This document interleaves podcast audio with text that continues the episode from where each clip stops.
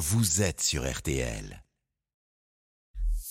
Marion Calais, L'invité d'RTL Soir. L'invité d'RTL Soir, c'est Laurent Escure, secrétaire général de l'UNSA. Bonsoir. Vous avez rencontré ce matin euh, Elisabeth Borne à, à Matignon avec l'intersyndicale pour demander le retrait de la réforme des retraites. Premier face-à-face depuis le, le 10 janvier dernier. Un mot d'abord de la forme. Ça s'est passé euh, comment Votre consoeur de la CGT, euh, Sophie Binet, a évoqué un gouvernement radicalisé, obtus et déconnecté? Vous avez eu l'impression de parler à un mur? En tout cas, on a l'impression que depuis notre dernière rencontre, qui était en janvier, finalement, euh, avant la présentation de sa réforme, le gouvernement a appuyé sur le bouton pause, mais le bouton pause de ses propres arguments. C'est-à-dire qu'il est resté dans sa même logique argumentaire, pensant que sa réforme est bonne, qu'il faut la faire, et essayant de nous convaincre. Alors, ce matin, elle a assez vite senti qu'elle n'avait pas euh, beaucoup d'opportunités de nous convaincre, mais ça prouve bien qu'il y a en effet euh, un gouvernement, un exécutif qui, est, qui vit un peu à côté de la réalité euh, des Français et des travailleurs. Elisabeth Borne qui a dit euh, après votre réunion entendre le désaccord. L'Élysée aussi a, a, très vite réagi. Je cite l'entourage du chef de l'État.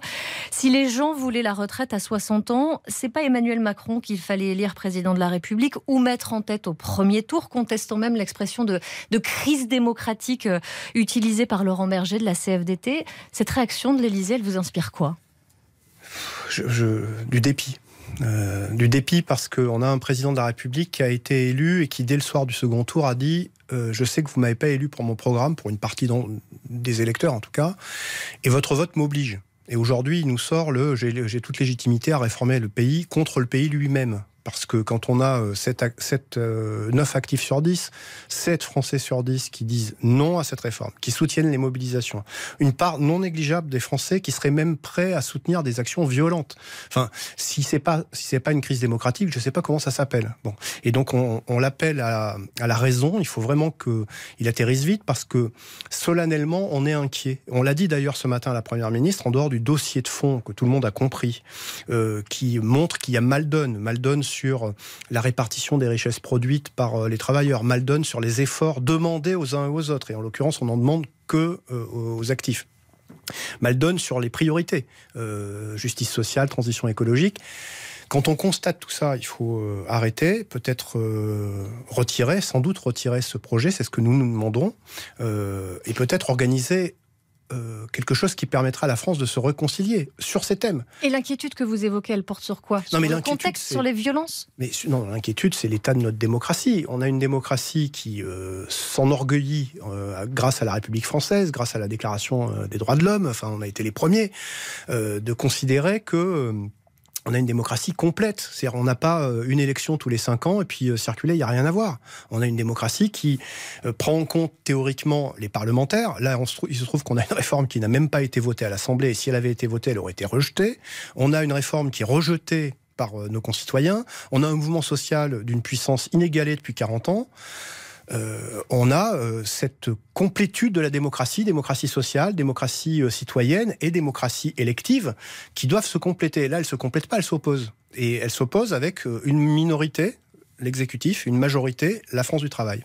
Mais en demandant le retrait, vous assumez aussi de, de tout bloquer, c'est-à-dire que toute discussion est impossible sur n'importe quel projet de réforme désormais Non, mais franchement, tout ça pour 10 milliards d'euros quand l'argent et les milliards ont coulé à flot pour des choix qu'on peut accepter, certains on les a soutenus même, hein, euh, d'autres qu'on peut plus contester. Enfin, quand on regarde les exonérations de cotisations sociales qui sont données à certaines entreprises qui n'en ont pas besoin, franchement, on se dit que mettre le pays dans cet état-là pour 10 milliards d'euros, franchement, ça vaut pas le coup. Donc nous, on appelle le président non seulement à retirer sa réforme, en tout cas d'abord à ne pas la promulguer, et peut-être, derrière, on peut discuter en faisant, euh, puisqu'on est sur RTL, euh, un, grand rendez-vous, euh, un grand rendez-vous du social, de l'écologie, de la justice, qui permettrait de reparler du travail dans le bon sens. Et maintenant, là, il se passe quoi Aujourd'hui, vous lancez un nouvel appel à la mobilisation? Pour demain, déjà, dans un premier temps Déjà, il faut réussir la journée de demain. Il faut montrer que la mobilisation, et elle sera forte la journée de demain, montrer que la mobilisation reste non seulement puissante, mais que par ailleurs, elle est soutenue. Il y a des enquêtes d'opinion. Aujourd'hui, il y en a eu, il y en a eu qui nous font peur par rapport à des projections électorales euh, et l'état de notre démocratie. Qui placerait Marine Le Pen en, tête au premier tour si l'élection avait lieu oui, aujourd'hui. Des projections d'assemblée qui seraient ingouvernables avec une poussée très forte, en effet, de l'extrême droite. Euh, donc tout ça, ça nous fait peur, mais il y a aussi des enquêtes d'opinion qui montrent qu'il y a un soutien permanent à la mobilisation. Et donc, non seulement il faut réussir la journée de demain, mais réussir aussi les journées euh, qui viendront, si jamais le gouvernement s'entête. Il aura peut-être l'opportunité, j'en ai parlé euh, ici en premier, je crois, sur RTL Soir, euh, avec le Conseil constitutionnel, il y a des fragilités très importantes à cette loi qui pourraient nécessiter une censure totale, pas seulement de certains articles, mais totale, parce que le Conseil va juger non seulement sur le droit, et il y a beaucoup à dire sur la sincérité des débats, mais il va aussi juger en opportunité. Et euh, quand on est euh, les garants des institutions d'une démocratie telle que la France, une censure ne nous paraît pas complètement incroyable. Et sinon, il aura peut-être une sortie par le haut grâce au référendum d'initiative partagée qui serait l'occasion de donner la parole aux citoyens autour de ce projet. Le Conseil constitutionnel qui va se prononcer vendredi le, 14 avril, c'est un peu votre dernier espoir? Non, c'est pas notre dernier espoir. Nous, on continuera à contester cette réforme. Même si le Conseil constitutionnel valide. Oui, parce qu'il y a d'autres, euh, encore d'autres artifices de droit, enfin artifices ou en tout cas euh, articles de, de droit qu'on peut utiliser.